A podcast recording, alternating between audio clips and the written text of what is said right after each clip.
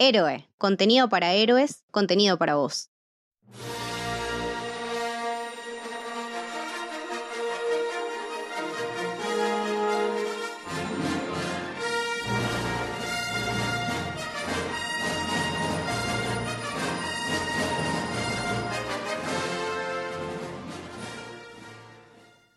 Bienvenidos y bienvenidas al Camino del Héroe.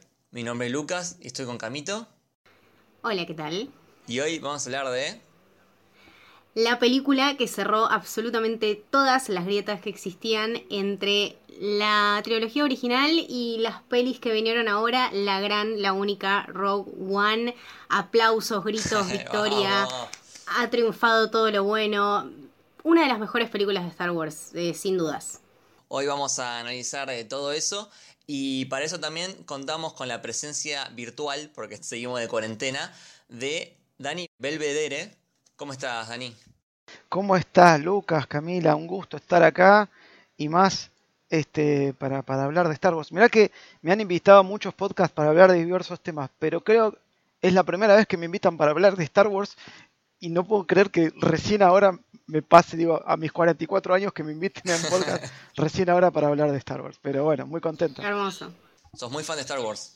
Soy muy fan, sí. Eh, soy eh, trato de ser un fan con los pies en la tierra, ¿sí? un fan crítico, no un, fan ciego.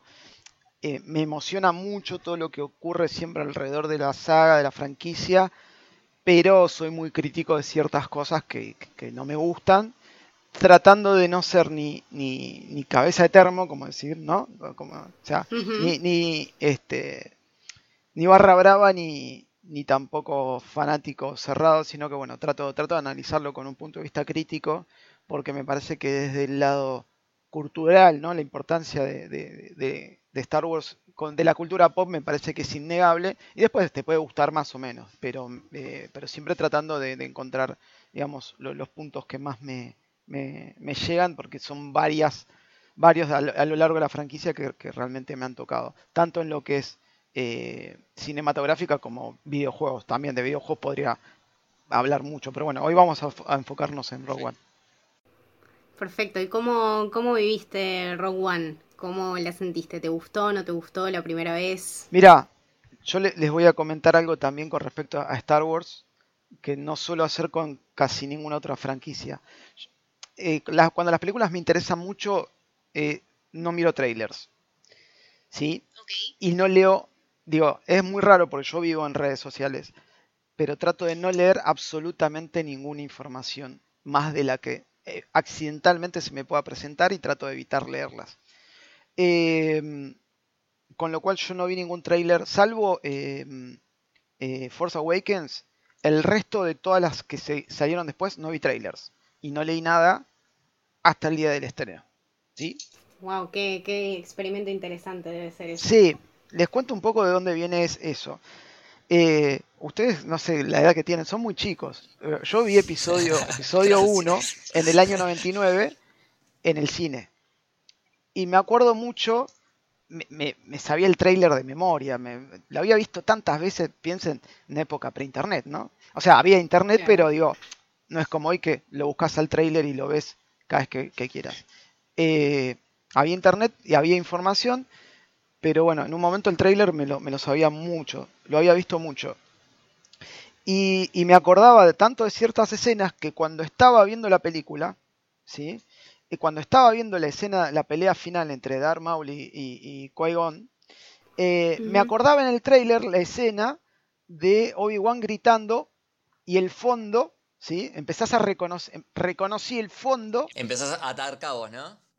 Claro, No. Claro, el fondo de la escena, yo me acordaba el grito, porque la había visto tantas veces, me acordaba Obi-Wan gritando, ¡No! Y me acordaba el fondo, donde pasaba la, pelea, dije, se viene, se viene, se viene, se viene, lo matan a Qui-Gon. Ya me, di cuenta, tipo, 15 segundos antes que lo mataban, y eso me sacó mucho de, del disfrute. Entonces, a partir de eso, eh, fíjate, año 1999, ¿no? Estamos hablando hace mucho. Eh, empecé a, a, ver menos trailers de películas que me interesan. Entonces, volviendo todo este, todo este preámbulo para contarles, ¿no? De, de Rogue One. Con Rogue One tenía cero expectativa. Nada, ni buena ni mala, cero. porque no sabía literalmente qué era. Era toda la, información que yo tenía por las fotos que había visto en Twitter y del afiche es, es lo que pasa entre episodio 3 y New Hope. Era todo lo que yo sabía, nada más. Entonces, la verdad, fui con cero expectativa, lo cual también me sirve mucho para eh, bajar ansiedad a la hora de ver ciertas, de ver esta, esta franquicia. Entonces, digo, voy y trato de, formar mi propio eh, juicio mientras la voy viendo. También tengo otra política con, las películas que me interesan mucho. Es el día que voy al cine la voy a disfrutar. Después, cuando me baja la ficha, la empiezo a analizar. Pero siempre todas las últimas películas de Star Wars, las de Marvel y todo lo que es el cine más pochoclero, en el momento que estoy sentado frente a la pantalla, soy un nene con el pochoclo y me presto a que la película me capte. La disfruto, ¿sí? Cuando salgo empiezo, uy, pero esto, pero aquello. Pero en el momento yo la disfruto mucho. Y para responder muy brevemente, One me explotó el cerebro en su momento. Y ahora vamos a hablar un poco más de eso. Bien. Eh, ¿Vos, Camito, también la viste en el cine? Yo la vi en el cine, sí, sí, sí. La fui a ver creo que uh, dos o tres veces, de hecho. Yo la vi dos veces em, también. Es que sí, te, te provoca eso. Realmente y veníamos, ¿no? De, de, de, un viaje medio raro, veníamos con The Force Awakens, veníamos con, bueno, digerir este nuevo universo, estos nuevos personajes, también todo el tema de los spin-offs que hasta ahora no, no habíamos tenido, no sabíamos muy bien por, por dónde iba esta parte, pero nada, salí encantada, salí encantada con lo que vi, lo, quise volver a ver, eh, no, no, podía creer la cantidad de información que tenía la, película que se me pasó, se, se, me escurre entre los dedos, es, es eso lo que me pasa con, con Rogue One, es, es es tan linda que, que, se me va volando, no noto las horas. Eh, las actuaciones me parecen increíbles, la historia me parece algo pero trágico al extremo y, aún así hermoso. Creo que no, no sé cómo de otra manera podría disfrutarla ahora que, que, pienso en nada, en, todo el recorrido que te lleva a ese final y que uno ya sabiendo, ¿no? Lo que pasa, que, que claramente es lo que pasa entre episodio 3 y 4 y, y sabiendo cómo, cómo va a terminar todo después, uno lo sufre mucho más, me parece. Creo que eso también tiene mucha parte del disfrute y de lo trágico y, de la exquisitez, ¿no? Saber que, que, todo lleva a, bueno, a tratar de ser lo, lo, mejor que se puede ser. Es, es, eso lo que, lo que me dejó la peli. No sé, Lucas, ¿a vos qué, qué te pareció en su momento? Eh, lo mío fue raro porque lo que se venía hablando de la película es el tema de los reshoots. Hubo como una especie de no sé, como de, de rumores de que la película no estaba buena y que Disney estaba haciendo los reshoots. Igual raro porque al final sí terminó siendo buena, no sabemos bien hasta qué punto esos reshoots verdaderamente cambiaban o no la película, o si eran simplemente rumores, pero había como una especie de mala vibra andando, como que... Eso sí es verdad. ¿Qué onda esta película? Y cuando la fui a ver, la verdad que me encantó. Me encantó porque eh, me pasó como Dani que fui sin esperar nada y también con un poco de prejuicio de, eh, ah bueno, esta es la película que hacen para rellenar eh, lo que pasa antes del episodio 4 y es mucho más que eso la película. Es, es un mundo aparte. Es como una especie de, como si fuese un, un parche un patch, ¿no? Para un videojuego. tiene, tiene un parche ahí, tiene un parche, pero está muy elegantemente eh, digo, como a, partir de un bug que se encuentra en New Hope, eh, generan una historia. Y me parece que eso fue muy elegante de la película. El, patch es el que, el, digamos, la chispa que eh, arranca la película, ¿no? Este, ese, ese pequeño bug que, que siempre dije, cuando yo er, era más chico, incluso cuando vi New Hope fue tipo, posta. eh, ¿Cómo hay un, agujero específico? ¿Cómo hay un agujero que le disparás y explota este planeta? claro, yo de chico no me cerraba. Y, pero bueno, acá está mágicamente explicado. Pero para mí está muy bien explicado. Me parece exquisitamente explicado. Es que es eso. Es, es trágico, es romántico, es casi teatro. Es, es, como un. Sí, es como una obra de teatro de, lo linda es una tragedia. Exactamente. ¿Cómo se llama este? La que mueren todos. Macbeth, no. La, de los Simpsons que se mueren todos. Hamlet, no me acuerdo. Faltamos ese día al cole, chicos. Es, medio así. Y como decía eh, Dani, esta, esta historia en realidad eh, viene de John Knoll y Gary Wita, sobre todo de John Knoll, que eh, se dice que estaba viendo episodio 4 y en el momento en que salen el crawl, el, el texto inicial de la película. El original crawl. eh, Dice, pero acá se puede hacer una película con esto. En realidad no una película, sino que lo que quiere hacer él es un episodio de una serie. Porque en ese momento estamos hablando 10 años antes de que se estrene la película, tipo allá para el 2006, antes de que Disney adquiera eh, Lucasfilms. Querían hacer un episodio de una serie que nunca, nunca llegó a, producirse. Eh, que se llamaba Star Wars Underworld y que cuente esa historia, ¿no? De lo que pasa antes de episodio 4. Y nada, quedó ahí, Disney compró Lucasfilm y quedó medio estancado. Después estaban viendo ideas para películas y meterlas en el medio de, de esta trilogía nueva. Sí, tras una limpieza del, del, universo expandido, que hay que aclararlo también. La, lo limpiaron. Exactamente. No, no soy experto en el universo expandido, pero sí sé que hubo, había mucho escrito y, y pensado para lo que pasa entre episodio 3 y, y, y New Hope. Eh, pero bueno, obviamente eso se limpió. Todo, todos los libros y los cómics que había ya se empezaban a, a pisar entre ellos, a generar inconsistencias. Y ahí eh, Kathleen Kennedy dijo, bueno, limpiemos todo, nada de esto es canon. Creo que un par de cosas eh, sí las dejó, algunas series eh, como canon, pero la mayoría salió. Y de hecho puso un grupo que creo que le hablamos en uno de los podcasts, Star Wars Group, algo así que se llama, que es ese que se encargaba de eh, mantener el universo consistente. Es que sí, deben ser tipo, como habíamos dicho, dos chabones adentro de un cuartito volviéndose locos buscando la continuidad del personaje que una vez eh, dijo algo que tiene que ver con... Es un universo, la verdad, eh, enorme, inacabable y, y la verdad, eh, lograr que algo entre de una manera tan elegante en, en, estas dos películas que justamente te, te, te forman una, una manera tan tremenda de, de, enganchar, ¿no? Aparte como, como eran las, las trilogía original y, y las precuelas, que bueno, toda, toda, la lucha, esa ética, si se quiere, que, que hubo, eh, traer algo así como Rock One para, para llenar ese lugar me parece hermoso. Claro. Eh, y pusieron a, al director este que se llama eh, Gareth Edwards, que en realidad no, no lo tenemos mucho. Hizo dos, tres películas, dos películas antes que fue la de sí. Godzilla, eh, y una ya eh, Monsters. Monsters, sí, que es como Godzilla pero en México y con otros monstruos, básicamente.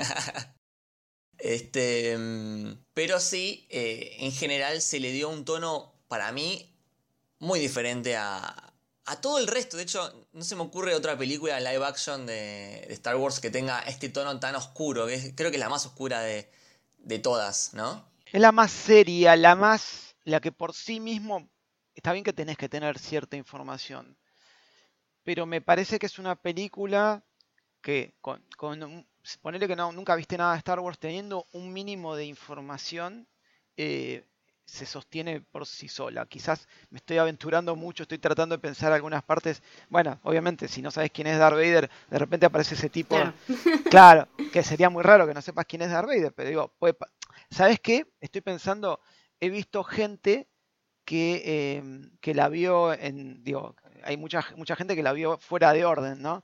Y que, y que cuando aparece Darth le empiezan a cerrar cosas como tipo, no, vi una re reacción de una chica que es maravillosa, que, que, no puede creer cuando empieza a cerrar todo y, y, y a ella le empieza a caer la ficha esa fue muy, muy graciosa. Pero me estaba acordando de otra chica, también una de 16, 17 años, que el padre le hizo ver episodio 1, 2 y 3, o sea, el, el, el ascenso de Anakin sin saber claro. en qué se transformaba Anakin.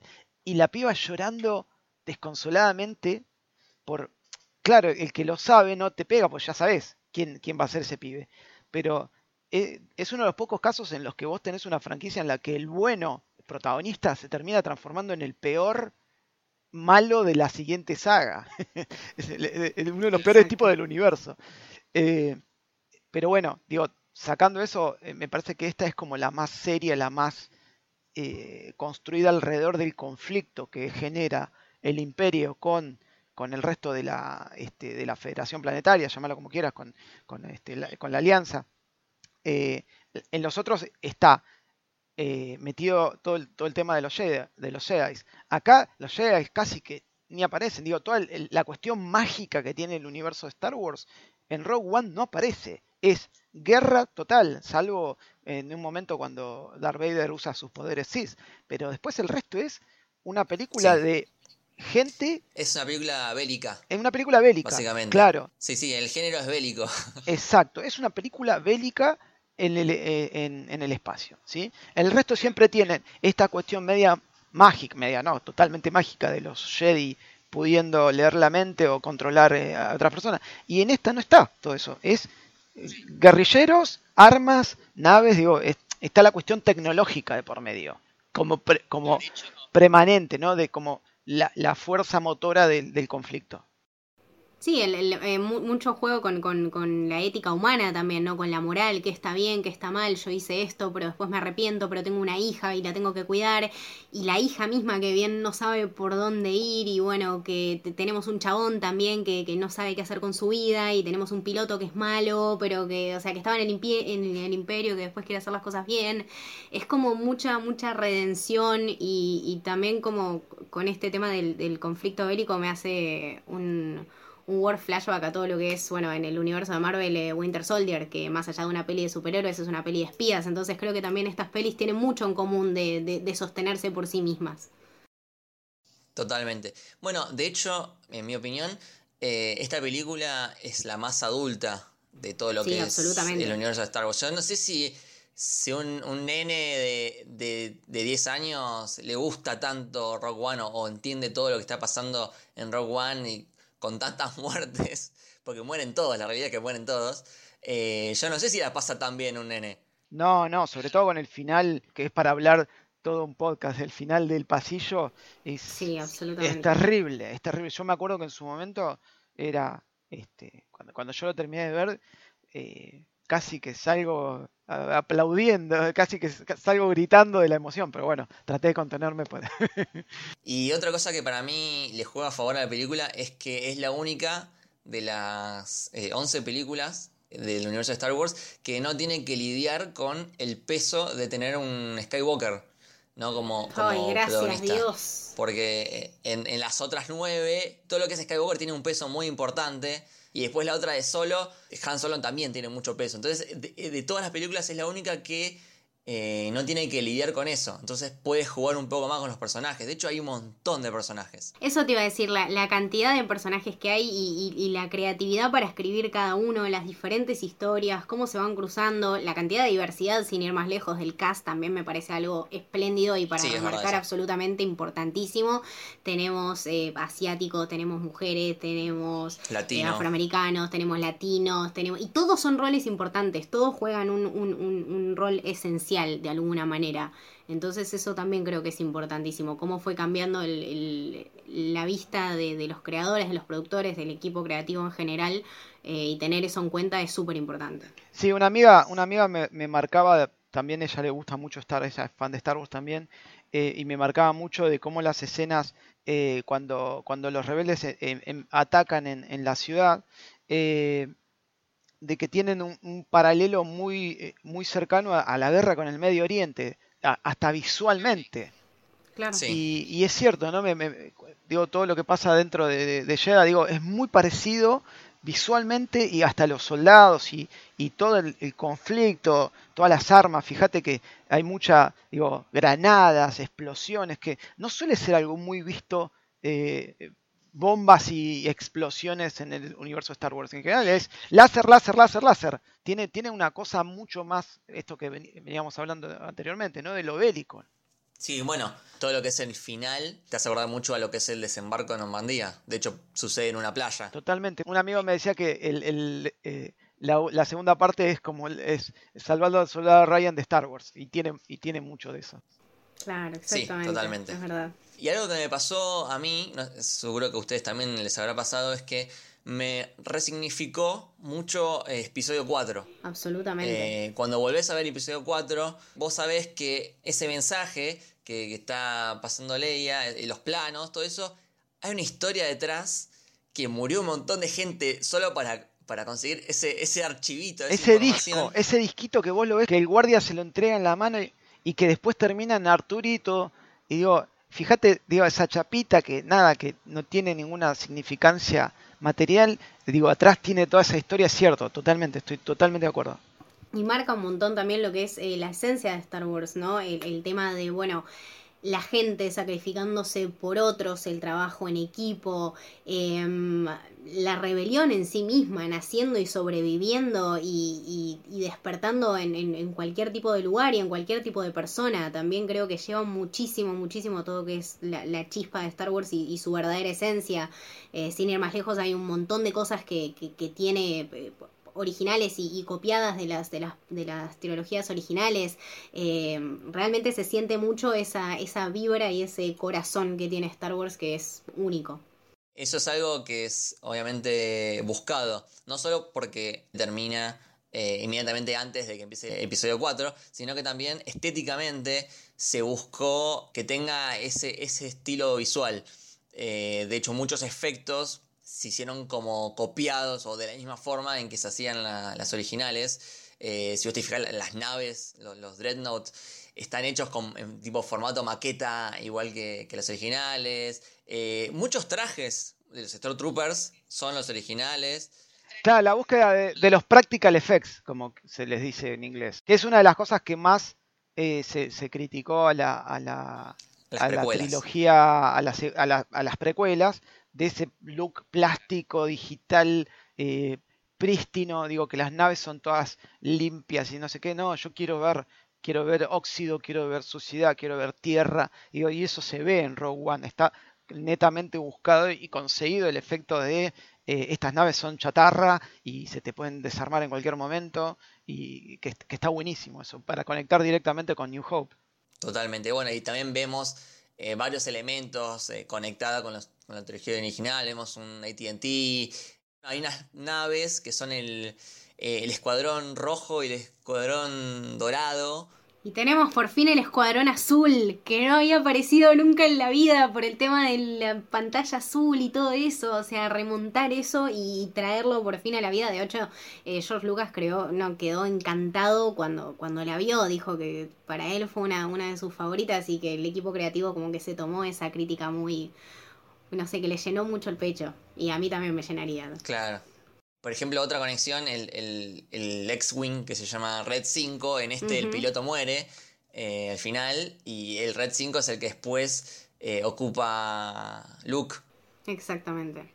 Sí, y también está, aparece, eh, eh Cassian después se cruza con, en, este, cuando están en Jeddah, se cruzan con Cornelius Evasan, que es uno de estos personajes que después es el que se pelea con Luke en la, en la cantina, que este, que le dice, soy buscado en, más de no sé cuántos este, eh, sistemas planetarios, se lo cruzan en Jeddah, se, golpean y se lo quedan mirando. Claro, es verdad. Exactamente, sí, sí, sí. Sí, sí, sí. Em, y bueno, una de las cosas que me gustaría eh, que debatamos es, este tema de los, los extremos o las diferentes miradas en, los actores de, de, esta historia. Porque tenemos los rebeldes extremistas, el imperio obviamente, y después tenemos como los rebeldes, los rebeldes bien, digamos. Tenemos como dos clases de rebeldes y cómo la película juega con eso, ¿no? Con, los grises, con diferentes tonalidades, porque los rebeldes extremistas también son como medio, son medio de turbina, ¿no? Eh, este equipo de, de So Guerrera. Y todos los extremos están mal, según se dice, ¿no? Entonces es como que creo que esta peli también te, lo deja bastante en claro. no porque tener convicciones está mal, sino porque la manera de llevarlo a cabo a veces no te beneficia ni a vos ni a nadie.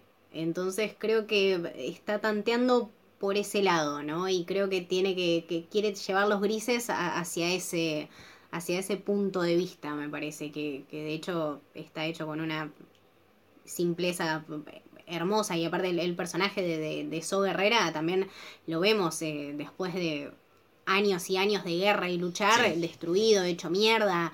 Y aún así eh, que no sé cuánto ha conseguido, ¿entendés? O sea, está bien, vos estás luchando por algo, a, a, costa de qué y qué conseguiste hasta, hasta este entonces. Creo que se para en este punto de, de la ética y la moral, ¿no? Como, bueno, fíjate bien qué haces y a quiénes estás afectando realmente. Claro, bueno, así como episodio 8 es la película que cuestiona a, Luke, que a mí me encanta eso. Absolutamente. A mí también.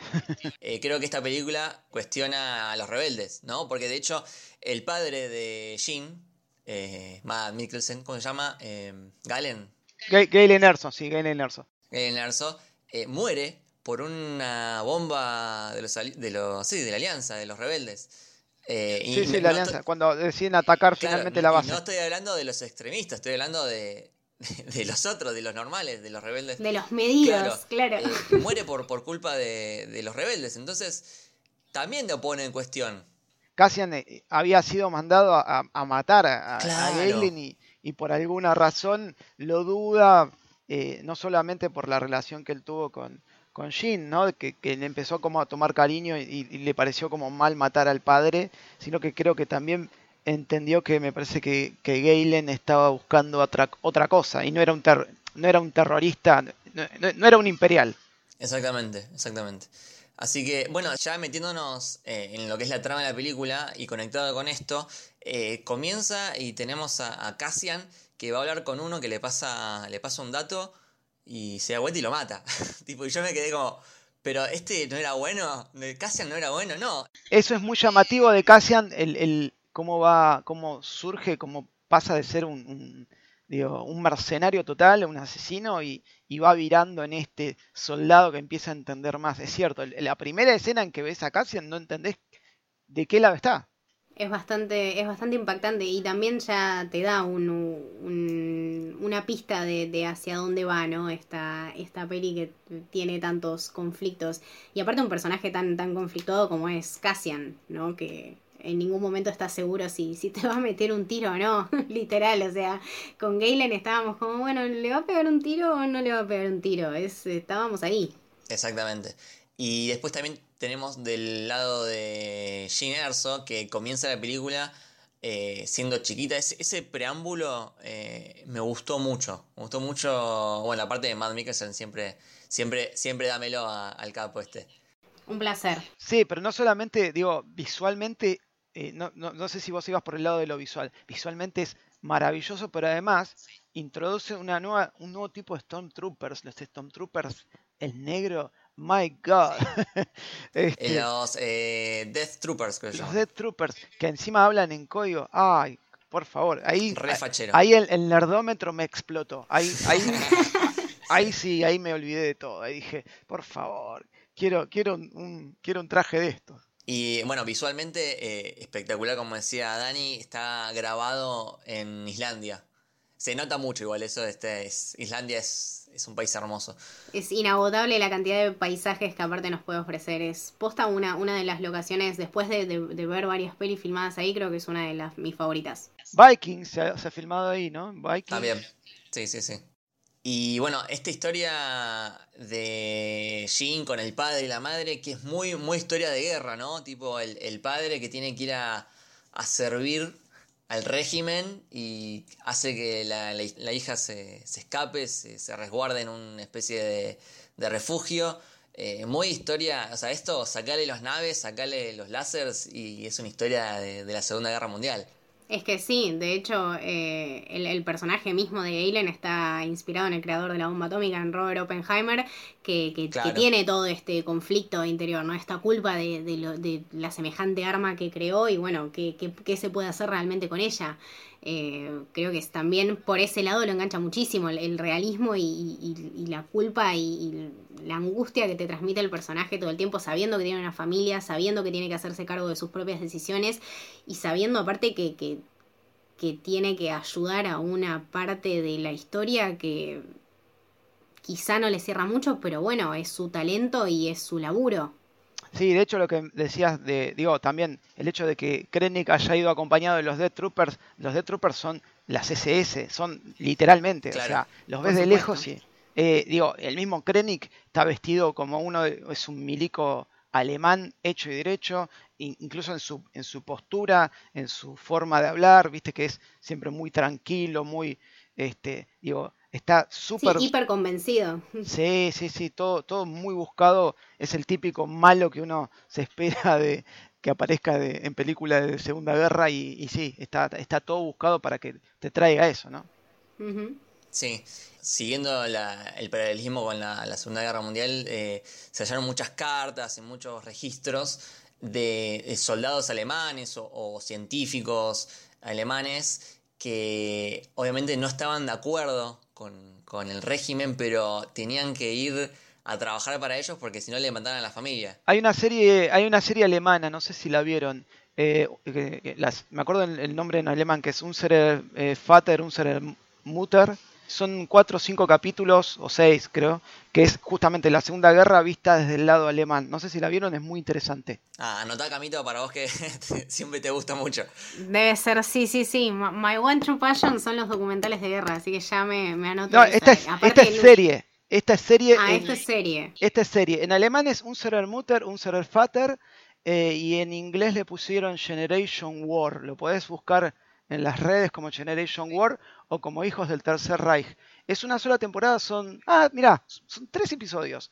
Es contada del lado alemán, hablada en alemán. Increíble. Bueno, ya tengo plan para la noche, olvídate. Muy bien. Eh, y bueno, siguiendo con, con la historia de Jean, hay muchos paralelismos que, encontré eh, con, con Luke, pero paralelismos opuestos, ¿no? Como, como que son inversos. Porque Luke se crió con una familia, con, sus tíos, con un, estado que es el imperio que ya estaba establecido, que no, eh, no estaba sí, que no era cuestionado en absoluto. Eh, y él está como todo el tiempo que, que, estoy aburrido, que estoy aburrido, que quiero ir a la guerra. Como que busca la guerra, Luke. Claro.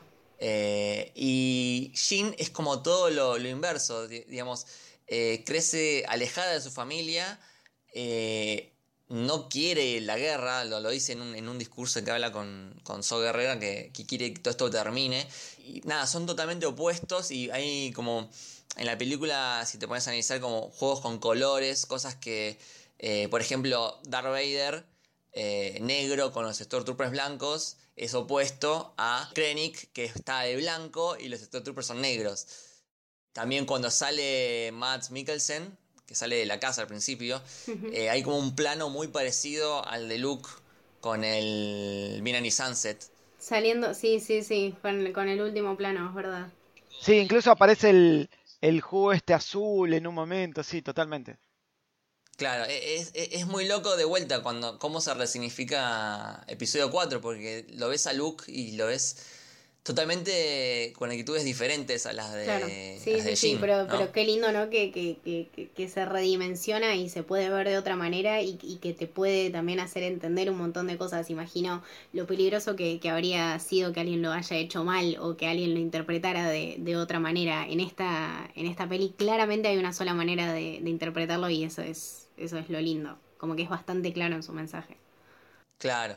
Eh, y después, pasando a, otros personajes, me gustaría hablar de eh, Chirrut Inwe. Qué nombre, que Creo que es mi, personaje favorito de, la película. Algunos lo llaman el chino ciego. El chino ciego. Pobre.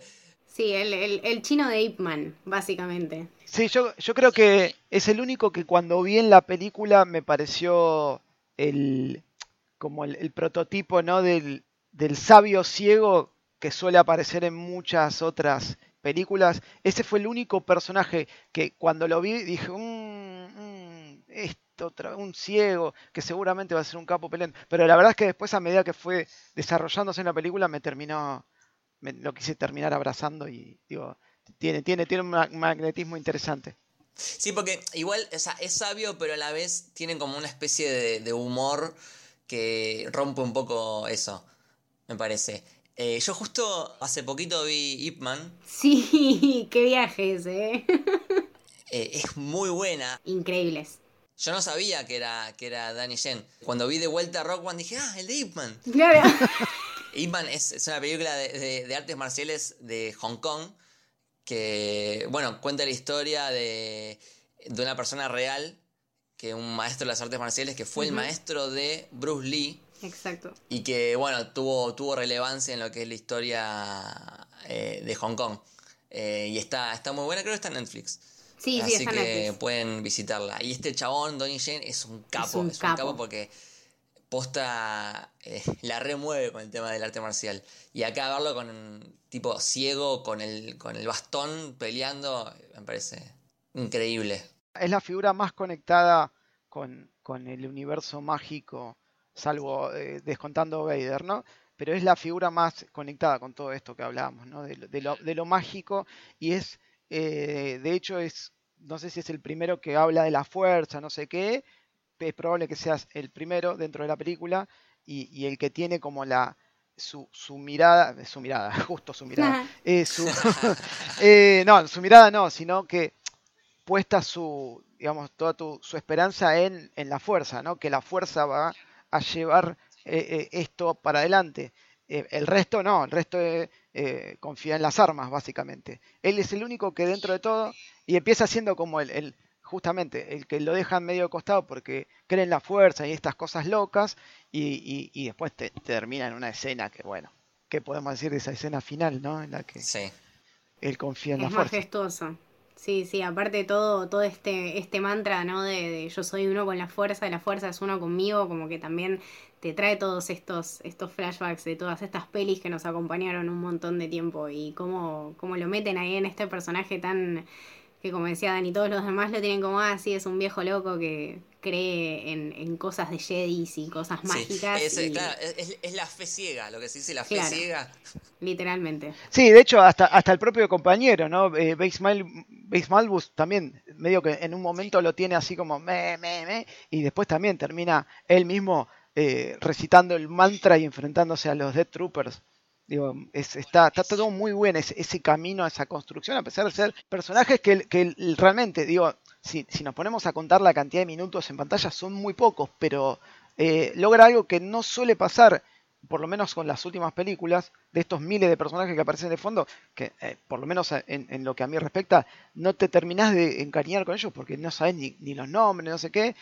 Estos en particular, tanto eh, Malvin y, y, como Chirrut, digo, terminan generándote esa empatía con ellos, más allá de que son, digo, son parte de los rebeldes, ¿no? Pero eh, en general, digo, muchos de esos que aparecen de costado es, pasan y ni te acordás. Y cuando mueren no te, no te pasa nada. Y estos en particular, fíjate que sus muertes son muy significativas. Digo, la cámara enfoca en ellos puntualmente la, muerte. Quizás también en la del piloto, la de, la de Body, que lo, lo llegás a ver, que en realidad no lo ves, ves cómo explota la nave, pero digo que también es, es otro gran personaje, Body. Eh, eh, y, digo con estos dos, ¿no? Con Chirrut y con, y con, y con Malbus.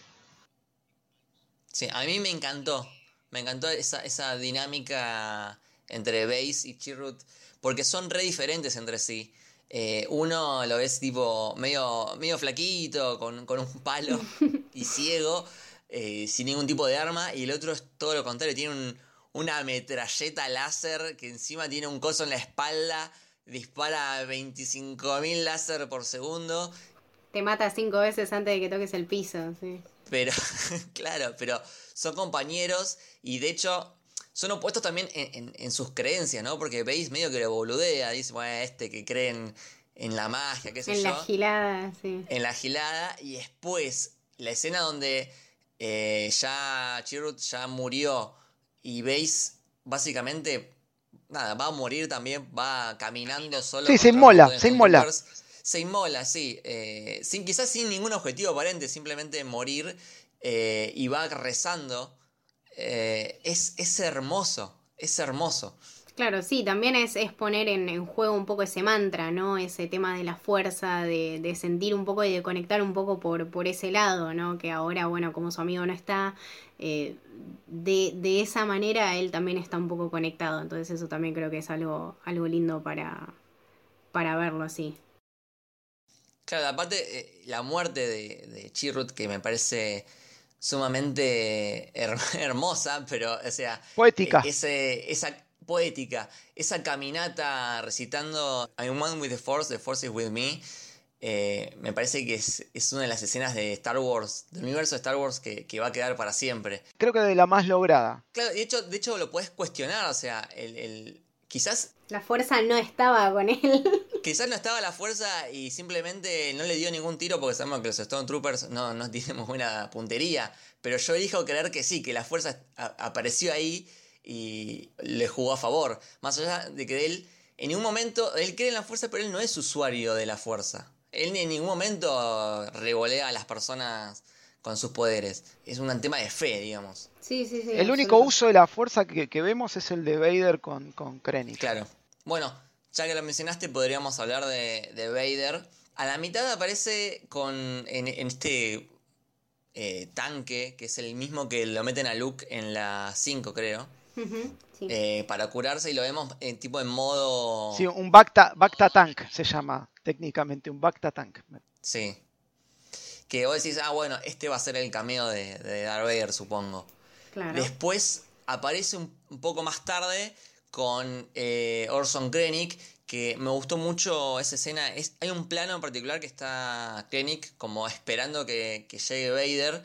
Y Vader primero aparece de lejos y la sombra medio como si fuese un, monstruo, como, un ente. Sí, sí, sí, es muy eh, extremo. es muy de villano clásico. Es que te, te, construye visualmente el personaje y ni siquiera es el personaje mismo, sino su sombra, es, es mágico. Totalmente. Y después, ahí sí mencionar una de las mejores escenas de Star Wars en general, que es esa pelea en el pasillo eh, con, el, con el sable láser que está todo oscuro. Es como, no sé, se me paró la pija. No, no, es que, es que sí, lo que yo te decía, a mí también. Me es un montón. Me explotó el nerdómetro. No, no pude, no pude, eh, casi que, quería abrazar a mi esposa, que siempre me acompaña a pesar de no ser Wars. quería abrazar y llorar. Y porque me sentía como que, tan, viste, cuando es decir, sí, sí, es fanservice, pero qué bien hecho que está. Digo, pero me encanta. Pero me encanta, me encanta en, digo, en, sus pequeñas dosis, cuando está bien dosificado, más allá de que Rogue One está lleno de fanservice, pero digo, no, algunos no son tan evidentes como esto que te digo cuando se cruzan con, con Evasan en, en Jeddah y incluso hay este dentro de los este eh, de los pilotos rebeldes también hay, hay algunos pilotos que aparecen en, en New Hope han tomado el, el, el, footage original y lo trasladaron Y, y, se ve perfecto. Creo que está el Gold Leader y no me acuerdo cuál. Hay un, hay un par más que aparecen y que incluso dicen hasta sus mismas frases que dicen en New Hope. Em, pero bueno, volviendo a la, escena del túnel, digo, tenemos para hablar mucho ahí. Sí, sí, porque es, tiene un tono bastante diferente. o sea, para mí este es el mejor Vader de todos. Y creo que el hecho de que haya aparecido poquito le, juega a favor en, lo que es el, impacto que, generó. Pero eh, la violencia con la que mata a todos y el uso de la fuerza, que como que me hace acordar más a, lo que es la serie de Clone Wars, que es como la, fuerza se usa bastante creativa. Sí, que eh, lo, relaciono mucho con, los juegos de Force Unleashed también que tienen, obviamente, por el, nombre ya te lo dice, ¿no? Eh, pero tiene, tiene un poco eso. Y y, también me gusta mucho esto, esto de el soldado anónimo, digo, en este, en ese final, los protagonistas son soldados que no tenés, no tenés el nombre, no sabes quiénes son. Y son los que, digo, más allá de que durante toda la, película vos tenías un equipo de gente que más o menos tenía los nombres, los seguías, en el final los que terminan salvando las papas son también unos soldados anónimos que de los cuales no tenemos ni noticias, ni va a haber, no hay ni canon, no hay nada. Digo, son un montón de soldados los que aparecen ahí y que son despedazados por Vader y, y terminan generando una escena que es imposible hablar y que no se me ponga la piel de gallina. Sí, sí, de hecho a mí me está pasando ahora. Y toda esa cadena de gente que se va formando para llevar un simple mensaje. El pasamanos. Y, toda esta película y esta gente que también se murió atrás. O sea, ya venís con toda esa carga y encima te tiran esta escena al final. Es histórica. Claro, porque aparte es, es una cadena en la que si se rompe en uno ya. Claro eh, falla todo, digamos. Este, este soldado anónimo que mencionaba Dani, que es el que está en la puerta, que al principio como que golpea que quiere salir porque ve que de atrás está avanzando Vader de a poquito, matando a todos, y los gritos y la desesperación, y cuando se da cuenta de que no hay escapatoria, de que indudablemente va a morir, dice, bueno, te paso el, mensaje por, por la rendija esta y, y llévalo. La valentía y, el, y, la grandeza, ¿no? Es eso, es increíble. Digo, y eso también me parece que es, es uno de los puntos buenos de Rogue One. Digo, en el resto de las películas siempre tenés el héroe, siempre tenés el típico héroe, el que zafa de todo, el que esquiva los láseres. Acá no, acá tenés soldados de a pie que no solo no esquivan un láser, son atravesados al medio por, un, por, el, el, lightsaber más este, peligroso de la galaxia, que es Darth Vader. Eh, a otro, incluso a otro lo, mata con el Force Choke, lo, tira contra el suelo. Digo, hay, un, nivel de violencia en esa escena. Eh, y claro, y, son estos tipos, eh, digo, también es, es algo que, que, me parece muy loable de la película, ¿no? De destacar el, el, papel de los, de los soldados anónimos, de los soldados que nadie, de los cuales nadie va a mencionar y nadie, a, los que no, nunca van a recibir una medalla. Y está buenísimo eso. Digo, es un cambio radical a lo que vemos en el resto de la, de la, de la franquicia en, la cual siempre los que salvan son lo mismo. Literal reciben una medalla, o sea. sí, sí, literalmente. O, cuando no saben qué carajo hacer, bueno, acá está Arturito que lo arregla. Digo, viste que Arturito. Se lo, retribuyen a uno que ya conocemos. Claro, siempre aparece. De estos tipos no esperas nada y son los que terminan eh, generando quizás una de las escenas más memorables de las nuevas franquicias y, uno de los momentos más memorables también del, cine de los, últimos, de los últimos años, para mí por lo menos. Eh, después hay, otro personaje que me gustaría que, hablemos porque a mí me gustó mucho también, que es el, robot eh, K2SO. Lo más grande que hay. Que la hace Alan Tadik. Qué chabón, es, es aparte, no, el, tono que le da para mí es, es unprecedented, absoluto. Eh, trae, no sé, una frescura, un sarcasmo, una libertad que para tratarse de un robot me parece divino, divino. Sí, eso también está bueno, que, también que le hayan dado un papel bastante importante a, un robot, ¿no? Digo, más allá de los típicos que tenemos, ¿no? Siempre los mismos, ¿no? Pero este, este robot, digo, también, fíjate cómo le encontraron una vuelta de, darle una personalidad justamente eh, de, de, que el tipo no tiene, no tiene filtro. Y está buenísimo eso, es muy divertido. Lo del, de no tener filtro que le dice, sí, sí, él me dijo que te lo dijera. no, no, es un, es un comic relief logrado excelente. Súper ácido, súper oscuro. Va también muy, a tono con la película, o sea, no te puedes esperar algo así muy brilloso y muy alegre y muy libre de preocupaciones. Es un, es un chabón que, que, sabe todo el peso que está llevando y, que absolutamente siempre está metido en una tragedia. Entonces, otro tipo de humor hubiese sido raro y, fuera de lugar. Sí, incluso también eh, el, papel heroico que termina teniendo en el, en el momento final es también eh, raro en un robot, ¿no? Ver ese ese heroicismo final de que él contra todo y, que les dice a Jin y a, y a Cassian tipo, sigan, sigan, dale, dale, que yo, yo aguanto, yo hago, y, es, es, muy heroico el, papel del robot que suelen ser minimizados en, en, la mayoría de las películas, ¿no? Sí, Anthony Daniel se debe estar pegando un tiro en las pelotas. Si hacemos silencio, creo que lo escuchamos. sí. Bueno, a mí C-3PO es como que a veces lo quiero, a veces lo odio porque a veces es insoportable. Y con este, este me, vino como un aire de frescura. Por, por su tono más, más ácido, ¿no? Este, mm, ¿Qué te iba a decir? Me hizo acordar mucho al robot de mm, el autostopista galáctico, ¿cómo se llama? Sí. Eh, ah, sí. Hitchhiker eh, Guide to the Galaxy. La guía del autostopista galáctico. Que eh, Marvin creo que se llamaba. Creo que sí. Que tiene como un... Es un robot pesimista, tipo deprimido. Y sí, está, está completamente a tono, o sea, como te digo, otro tipo de humor y otro tipo de personaje hubiese sido eh, innecesario, porque ya el tono gloomy y dark y, medio deprimente y de tragedia ya lo tenés, y un humor tipo el de C-Tripio hubiese sido...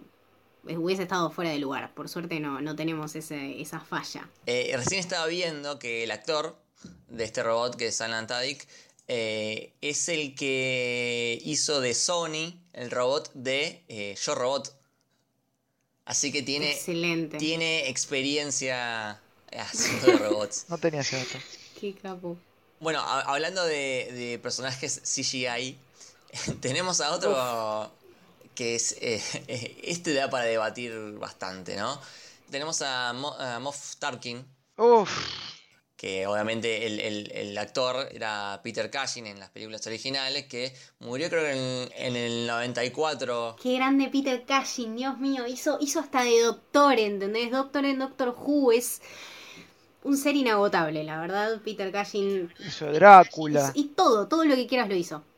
¿Y qué opinan ustedes? Primero, ¿qué opinan del CGI? O sea, visualmente, qué pasó cuando, cuando lo vieron hablar, cuando lo vieron parado ahí en ese plano, eh, cómo les impactó, sobre todo la primera vez que lo vieron.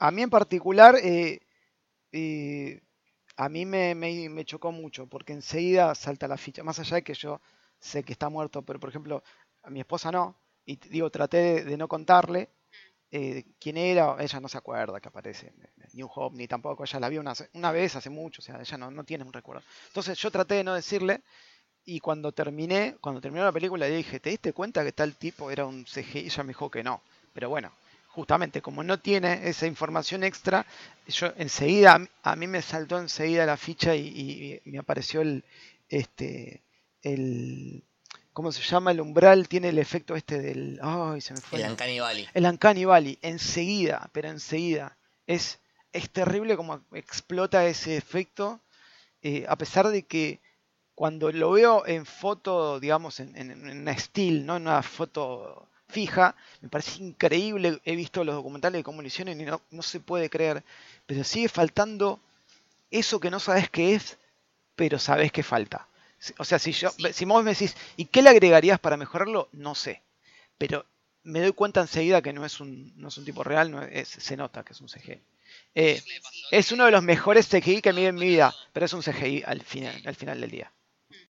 Me pasó que me pareció que estaba muy bien cuando estaba parado, así como medio de lejos. dijo, ah, mira, está, está bien hecho. Pero cuando abrió la boca para hablar. De cerca es De cerca, aparte le hicieron medio primer plano, medio raro. Eh, ahí se nota mucho. Ahí también igual eh, creo que es un tema de, jugársela, ¿no? Eh, y, creo que en, sí a la película le, aporta mucho y, también, no desde el aspecto visual, y creo que, sí que puede tener todas las críticas que, que, debe tener una representación así de CGI, pero creo que a mí no me molestó tanto como cuando la vi a eh, con el CGI en episodio 9. Para mí esto, esto es un CGI bien hecho. Lo demás es una basura. O sea, lo voy a comparar con todos los CGI de acá hasta la eternidad. Eh, para mí este fue correcto, moderado Em, no sé de qué otra manera se podría haber hecho mejor y, sí me parece que, le agregó algo, así una, pizca de, suspicacia a la historia, eh, o como que nos dio ese personaje que vos decís, ah, ok, bien, pero no es algo que le remarco como malo. Eh, sí en episodio 9 me pareció paupérrimo. No, pero por ejemplo lo de Leia, lo de Leia es muy, es muy llamativo porque al, al, a los pocos días en YouTube, cuando busqué ver la escena de nuevo, porque viste que cuando la viste una sola vez te quedan como, como cosas, decís, no, pero era bueno, no, no era tan malo, o sí era tan malo. Y lo volví a ver, obviamente filmado eh, en el cine, no sé qué, y después alguien con, con, algún programa muy básico lo corrigió y lo hizo mejor. Entonces, digo, claro, eh, eh, de puta. claro, es el efecto, ¿te acordás cuando pasó con, con Superman y el, el bigote de Superman? Que que un, chabón con una, con una computadora común hizo, eh, ni siquiera con una computadora, capaz que con una app, eh, em, solucionó un problema que, que, vos con CGI de millones de dólares no lo supiste resolver. Y el, y el efecto final de Leia eh, es, es, una muñequita de cristal y se nota. Y, y, te digo, búsquenlo después, o, se los paso yo si me acuerdo, pero búsquenlo que está hecho, este, el, el fix de la cara de Leia hecho por no profesionales y si bien no es perfecto, te seguís dando cuenta que es un CGI, está mucho mejor que el, que el, original. Entonces es, muy loco que, sigan pasando estas cosas con estas franquicias tan gigantes y, con, las inversiones de millones de dólares. De nuevo, pasa ese problema que uno dice, yo no lo puedo hacer mejor, pero enseguida te salta la ficha, ¿no? y me parece que espero ver antes de, morirme, ver uno de estos personajes en el que, cual yo no pueda darme cuenta. Hasta el día de hoy, digo, con mis 44 años, me sigo dando cuenta cuando hay un personaje que se, se, se salta. Hay algo que le falta y no sé qué es. Y más allá de lo visual, ¿no? Porque yo me acuerdo en 2016, con todo esto surgió un gran debate por el hecho de estar eh, reviviendo un muerto, básicamente, que es, bueno, a partir de ahora vamos a empezar a revivir a todos los actores, tipo, bueno... Claro, vamos a James Dean, viste, claro, sí, lo traemos a todos, ya fue. Claro, revivo a todos lo que es, los clásicos que ya murieron eh, y los, los pongo de vuelta en la película y tipo, ¿hasta qué punto podés empezar a hacer eso? O sea, podés, como poder podés pero creo que también ese debate sirvió para eso, porque mucha gente se quejó de que no podés andar eh, reviviendo personas para meterlas en, tu, en tu franquicia, ¿no? Más allá de que los deepfakes que están haciendo ahora en YouTube son maravillosos, digo, todavía estamos, me parece, muy lejos de, de reemplazar un actor muerto totalmente CGI y y sin que nadie se dé cuenta. Creo que la única vez que pasó en la que yo lo, miro y, no me doy cuenta, y es de una película que no miro ni, pienso mirar, fue con eh, Rápido y Furioso, no me acuerdo qué número. El, que después, ah, sí, yo tampoco lo vi. Que después me enteré que Paul Walker tiene, está en escenas en las que está el hermano de Paul Walker, eh, como, como poniendo el cuerpo, y sobre eso le, le, imprimieron. Y nadie se dio cuenta. Y cuando yo me enteré y las vi en, en YouTube, a las escenas y la verdad que se ven muy bien. Pero, digo, ya tenía el dato extra. Es un toque, es en, creo que es un par de escenas. Es un par de escenas, son muy simples, son muy... Eh, y, obviamente lo hicieron a propósito, y ni siquiera lo dijeron cuando salió la película. Eh, después me enteré, ¿no? De que no habían anunciado, entonces un montón de gente pensó que esas escenas las había filmado Paul Walker eh, y, creo que es una de las pocas veces en las cuales hay un muerto este, en pantalla que personificado en CGI que, está bien. Pero hasta ahora en el resto de las películas me parece que no que salta enseguida la ficha. Sí, sí, yo creo que estamos muy lejos y también creo que es para mejor. Eh, por, por un montón de cosas, pero sobre todo por, por el tema de que no, no sé, no, no sería lo mismo y no, no me sentiría muy cómoda mirando esas cosas. Es como, no sé, no, no me gustaría, no. Pero este, volviendo al tema de, del CGI de Peter Cushing, para mí, qué sé yo, no lo critico, eh, le abrí mis brazos y para mí funcionó. Está muy bien, eh, insisto, lo que, lo que me pasó en el momento es impresionante, me quedé wow, wow, pero, siempre, pero sí me sigue faltando eso que no sé qué es. El Uncanny Valley, digo, funciona ahí, en, es su máxima expresión. Bueno, eh, me gustaría que hablemos del final este final un poco que ya se sabía, ya, ya se intuía eh, cómo iba a terminar todo. Cuando murió, creo que el primero que muere es el robot. Y ahí ya la empezás a, sentir que sí que, mm, bueno, ya cuando muere Chirrut, ahí ya está así, bueno, entiendo para qué lado está yendo esto. Ya antes había muerto So Guerrera cuando explotan Y esa escena también es devastadora. El, tema de, la destrucción, de la muerte y sobre todo el desazón que, trae este arma, ¿no? De, vuelta traseándolo con, con, la bomba atómica y con toda esta historia que traza este paralelismo con, con la misma historia de, de la humanidad. Eh, pero también cuando vas atando cabos en la película y ves que se están muriendo todos y que no están logrando nada todavía, porque hasta el último momento vos no estás seguro de si llega ese mensaje o no. Cuando vas entendiendo toda la escena del pasillo y cuando se te va formando esta luz de esperanza, que también es algo que creo que rescato de esta peli, eh, es toda una desazón, o sea, primero no había nadie escuchando el mensaje, después el coso se rompe, después hay que arreglarlo, después uno se muere, después el otro. Todo mal, todo mal en todo momento, es un, un, sinfín de tragedia. Sí, es sin duda la más mm, pesimista de toda la saga, es la más pesimista a pesar del, del, terrible final, ¿no? del tremendo final de, esperanza, ¿no? pero es la, es la que menos disfrutás, digo, eh, lo que está pasando, lo que le está pasando a los protagonistas. Lo sufrís con ellos y, el final ese de, de Jean y Cassian abrazados.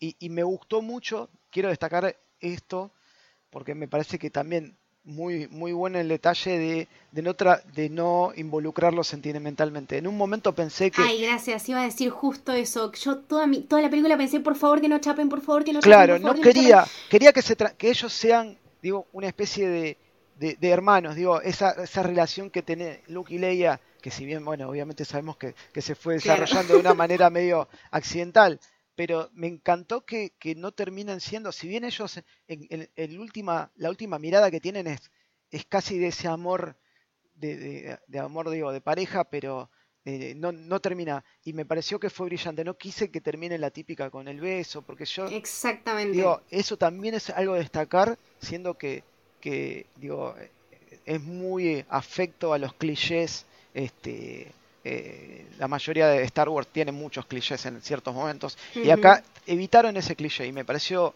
digo, un detalle maravilloso. Que, que encima la cámara también digo, baje al nivel de.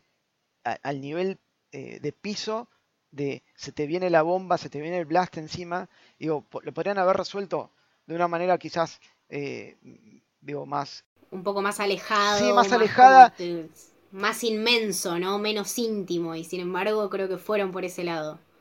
Fíjate que los últimos planos de ellos es, es plano completo a la cara de ellos, es lo más cerca que vas a estar de, ellos, es la mirada de ellos, es un poco el look mirando al, al, Binary Sunset, eh, pero este Binary Sunset no tiene nada de, de, de lindo, es, es la muerte. Digo, el otro Binary Sunset es como una eh, una reflexión de la vida, eh, de, lo que está haciendo Luke en este momento. Ellos miran al horizonte y saben que es, es, la última luz que van a ver y digo, es un detalle maravilloso ese de, y de vuelta, ¿no? Eh, sí, esta, esta tristeza de no saber que ellos nunca supieron qué pasó con su mensaje, eh, si llegó, si no llegó, eh, se mueren en eso. A, mí me, voló la cabeza cuando lo entendí, cuando empecé a entender a dónde iba la historia. Digo, no puede ser que esta gente se esté muriendo y no sepa todo lo que se viene después. Vos sabés que me pasó que, cuando la vi la primera vez, estaba tan metido en eso que no lo pensé entonces no me, no me, no me pegó en lo emocional. Pero me acuerdo que creo que si no fue la segunda o la tercera vez que la vi, que, que de repente tenía los ojos enrojecidos y me salió de adentro y, y este fue, fue muy loco, porque digo, pensar en esto, ¿no? En, en el valor de estos tipos que entregaron la vida eh, por, por, por, la causa. Eh, es, es, es, muy lindo. Es, es, muy trágico, pero a la vez muy... Eh, es, es como muy inspirador, eso quería decir. Eso, sí, absolutamente. Y mm, volviendo a, este último plano, eh, me hizo acordar un poco a Watchmen, cuando explota este, bueno, esta explosión en, en, Nueva York. Sí, eh, Watchmen, perdón, ¿Watchmen serie o Watchmen película? Watchmen, el cómic y la, la película, ah, la adaptación también, que está este, este adolescente que está leyendo cómics con, el, con el diariero, que ven la explosión y nada, se abrazan. Lo, lo, tipo, lo único que pueden hacer es abrazarse y hacerse esqueleto y polvo eh, con, con esta luz que viene avanzando. Me hizo hablar mucho a eso. Y mm, en comparación también eh, más allá de que es solo una locación específica, una base o una ciudad lo que, lo que hace explotar la, estrella de la muerte, en comparación con episodio 4, que cuando explotan Alderán, eh, esta es como mucho más épica o mucho más visualmente impactante, ¿no? Porque Alderán explota tipo, listo, no está más y, y, Leia que no te tiene una lágrima ni un pedo. tipo, ah, bueno, explotó. Eh... Sí, sí, no, esta es infinitamente más humana, ¿no? Porque también empieza a, indagar, o sea, estuviste toda esta película compartiéndola con estos seres y de repente los ves ahí desaparecerse ante tus ojos, es, es Y además, y además tiene, tiene el, el, el, toque ese mágico de el durante la cámara va al espacio eh, y tenés la música que baja casi y llega a ser como un pequeño segundo de silencio en la que te deja, eh, estás en el espacio, te, traslada el espacio y la música y, solo quedas escuchando como el, bajo, no el grave de la explosión y de repente la música deriva en otra cosa y el plano siguiente va a otra situación que te, te hace olvidar muy rápido lo que acaba de pasar, pero digo, es terrible lo que acabas de ver. Eh, Sí, está sí, muy sí, bien. es una montaña rusa de emociones, no parás. No, no, no, eh, no parás, no parás. Digo, el, el final, O sea, cuando, cuando, cuando creías que no lo podías ver todo, pa. sí, sí, la verdad que los Sí. últimos 20 minutos de, de, de Rogue One es, es, es, es, es maravilla, digo, tratando de sacarme el fan de encima. eh, Lo trato de, de analizar desde lo objetivo de- de- del cine. Me parece que son maravillosos, maravillosos. Sí, sí, absolutamente. Sí, contrastan bastante con, con los primeros dos actos, ¿no? Que los- son como más... Tiene un ritmo más lento, ¿no? Los Sí. primeros dos. Eh, yo me acuerdo que estaba, estaba en el cine y era como, bueno, bueno, ¿cuándo va? ¿Cuándo arranca? Claro. ¿Cuándo empiezan a, a los tiros acá?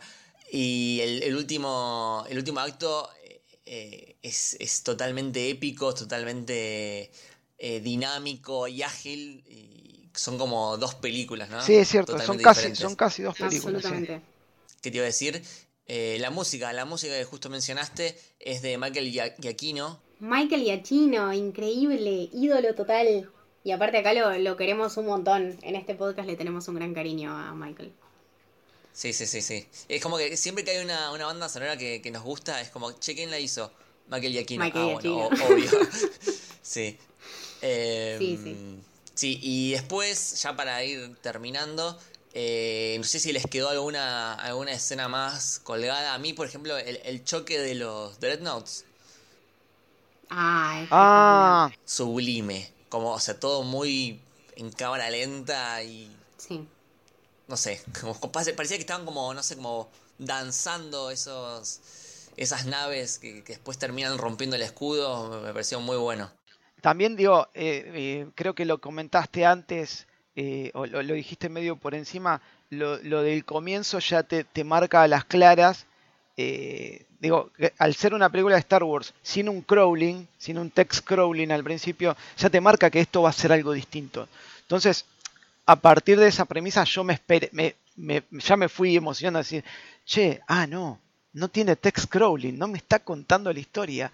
Supone que yo ya lo sé, esto me gusta, digo, me, me preparé y, y digo, y creo que eso también, esto que les decía, no vi trailers, no leí información, me predispuso mejor el no haber visto un text crawling eh, y, y el, y que no arranque con la, la típica fanfarria, digo, tiene un montón de, evita esos clichés típicos de Star Wars eh, para, para mostrarte que obviamente es una película que está dentro de este, las historias ¿no? de Star Wars. No es la saga, la saga, la saga principal. Y creo que ya desde eso me fui preparando. Creo eso quería destacar. eh, y, esto que marcabas vos de, de los eh, destructores chocando uno contra otro. Me gustó mucho el hecho de que, no sé si, no, no estoy totalmente convencido que sean CG. Puede ser que haya algún este, alguna maqueta por ahí porque se ven Sí, sí, sí, hay, de hecho hay, sí, sí, Sí, sí. sí. se ven muy físicos y se ven muy bien. Me acuerdo, digo, la- eh, una de las escenas en las que uno de los destructores se ve como que pasa de la luz a la sombra, digo, esto se ve muy real, digo, lo puedo tocar, lo, lo- lo veo como... Muy zarpado. eh, y me pareció, me pareció un gran detalle ese, de, de que los destructores también se vean extremadamente reales. eh, digo, dentro, digo, creo que tengo que hacer un recuento, pero me parece que es la, que se ve más real las naves eh, de, la saga. Sí, yo, yo me llevo más que nada eso, me llevo desde el personaje más chiquito hasta el más grande que en un momento ya no sabes ni quién es porque todos te tocan de, cierta manera y mm, me llevo sin duda la, la escena de, de ellos dos mirando esta, esta destrucción y con, con la incertidumbre, ¿no? De saber si su plan funcionó, de si alguien los escuchó, de si alguien captó este mensaje y de si la persona que lo tiene que recibir lo está recibiendo. Esta, esta esencia y este cariño por Star Wars de, alguien que da todo y que, y que se reivindica completamente desde el piloto, desde Galen hasta Cassian y pasando por Jin, que, que el bien y el mal le pasaban por al lado y, y, y cómo esta, esta fuerza que, que los une a todos verdaderamente los unió y, y armó esta película de la concha de la lora, me- que me rompió el corazón, la verdad me, me dejó, sí, hospitalizada. Ok, bueno, eh, ¿les parece vamos cerrando este podcast dedicado a los soldados anónimos de las guerras contra el imperio? Se, los- Absolutamente. se los dedicamos a ellos. Y, y, digo, pienso que, de, la, de la nueva trilogía y de los últimos años, es increíble que lo que más me gustó haya sido, haya sido lo que menos conexión tiene con los personajes principales. Digo, eh, no sé si ya hablaron de Mandalorian, si un día quieren hablar de Mandalorian, ah, ok, este, quiero hablar mucho de Mandalorian, pues estoy enloquecido con Mandalorian, pero digo, es increíble que lo que más me haya gustado Star Wars haya sido Rogue One y Mandalorian, las, dos que no tienen nada que ver con lo que decías recién, con los Skywalker. Eh, me parece que es lo más rescatable. Cuando cuentan otras historias eh, que pasan alrededor, que tienen obviamente relación con, con lo que todos sabemos, pero terminan generando un, digo, un material mucho más rico, mucho menos atado a las convenciones, y me parece que eso es algo que también pasó. Sí, menos condicionado. Sí, pasó también con los videojuegos. Digo, no sé si eh, alguno de ustedes jugó eh, la, los... No, yo jugué el Battlefront y quise tirar la PlayStation. bueno, no, sé si jugaron a, bueno, al Knights of the Old Republic, que son dos juegos que ocurren mil años antes de New Hope y no tienen ni, punto de contacto con ni un solo personaje de la saga, eh, pero terminaron siendo para muchos, entre los que yo me cuento, los, los mejores juegos de Star Wars, que no tienen los personajes que uno espera.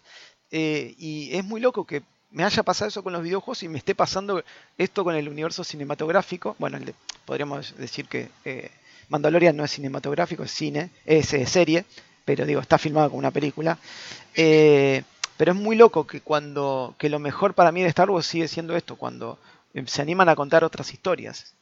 Sí, sí, cuando se aleja de, todo lo que es Skywalker, digamos. Sí, digo, de hecho también me pareció, Rebels me pareció fantástica. Y Rebels también, no, no aparece, no aparece un Skywalker, y Rebels me parece increíble como animación.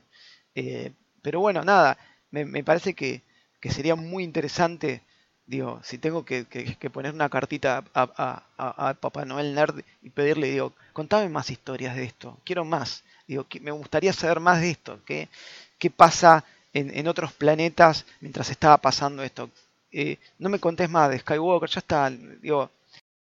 Sí, por favor no nos cuenten nada más de los Skywalker, no quiero un Skywalker nunca más en mi vida, nada. Ya está, todavía estoy tratando de descifrar qué quisieron hacer con episodio 9. Todavía estoy... No le intentes, no le intentes. Acá, acá, no, la, conocemos. Acá no, es hija no reconocida. No, yo todavía, todavía la tengo ahí como un, hueco en mi corazón. Tengo el corazón con agujeritos con eso. Y, pero digo, si hoy me pedís qué le quiero escribir a, Papá Noel es eso. Digo, tráeme algo de Star Wars de eso, de ese, de ese universo que, que hay tantas cosas para contar eh, y que no tienen necesariamente que ver ni con la, los Jedi ni con la guerra por el Imperio. Digo, Mandalorian no tiene nada, si bien obviamente aparecen, aparece el Imperio, pero digo, el trasfondo de la historia no es el Imperio contra, contra los Mandalorianos, sino que es otra cosa. Y está bueno ir por ese lado. Y sale un poco del género, ¿no? Porque Mandalorian es un space western, Rogue One es una, es una película bélica prácticamente, entonces quizás también cuando exploran e, esa conjunción entre personajes eh, más pequeños, que, que no sean los de la saga Skywalker, con experimentación con géneros nuevos, eh, hace que se logren estas obras que nos gustan tanto. Sí, no sé, no sé cómo, No, no, no, sé si tienen el dato ustedes, no sé cómo le habrá ido a Rogue One en taquilla. Me gustaría que le haya ido muy bien porque eh, digo... ya te digo, ya te digo, mira. ¡Uh! Le fue muy bien. Le fue muy bien. Tenía un presupuesto de 200 millones de dólares y recaudó un billón. ah, ok, listo. Eh, Entonces tenemos esperanza. Bastante, bastante bien. tenemos esperanza, sí, sí, sí. There's hope. Eh, la, bueno, la única que le fue mal fue Solo. ¿Hay una película de Solo? Ah, sí, no, Acá, por acá tampoco nos enteramos. ¿De verdad una película de Han Solo? Mirá vos, che. Bueno, mañana la veo. No escuchamos. Mañana la veo, no. no, te hacete un favor, no. No hablemos de solo, no hablemos de solo. Eh, pero bueno, eh, muchas gracias, Dani, por haberte sumado en esta charla que estuvo muy, muy buena, muy divertida. la verdad, chicos, para mí, digo, estoy viendo el tiempo, se me pasó volando. Yo, para mí, estamos hace 20 minutos y, ya casi hora y media que estamos charlando, pero pasa esto, cuando, digo, analizás, digo, y, y también tratando de. Está muy bueno lo que hacen ustedes, tratando de sacarse el fan por un lado, digo, analizándolo de un aspecto cinematográfico.